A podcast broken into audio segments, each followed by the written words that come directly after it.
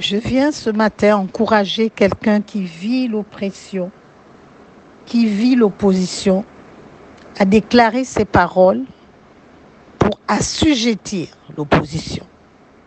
Alors, déclare avec moi ces paroles. Le Seigneur puissant et redoutable est avec moi. Le Seigneur ne me quittera jamais. Mes persécuteurs sont sur le point de chanceler. Je les vois bien tomber devant moi.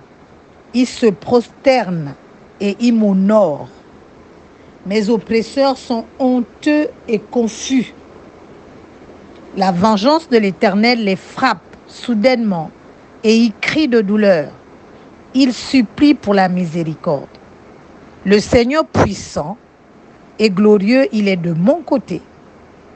Je refuse toute mauvaise nouvelle et les mauvais rapports parce que je suis béni et j'ai une grande faveur. Toute montagne d'opposition, elle est devenue une montagne de bénédiction à mon endroit. Tout mensonge qui a été monté contre moi n'aboutira jamais. Il sera prouvé que les histoires racontées contre moi sont des mensonges. Ces choses serviront à ma promotion. Le Seigneur me relève et il me favorise. Mon ennemi ne peut pas triompher devant moi. Dieu m'a placé toujours, pour toujours, en sa présence. Dieu m'a délivré. Dieu m'établit dans la vie, les affaires et le mariage.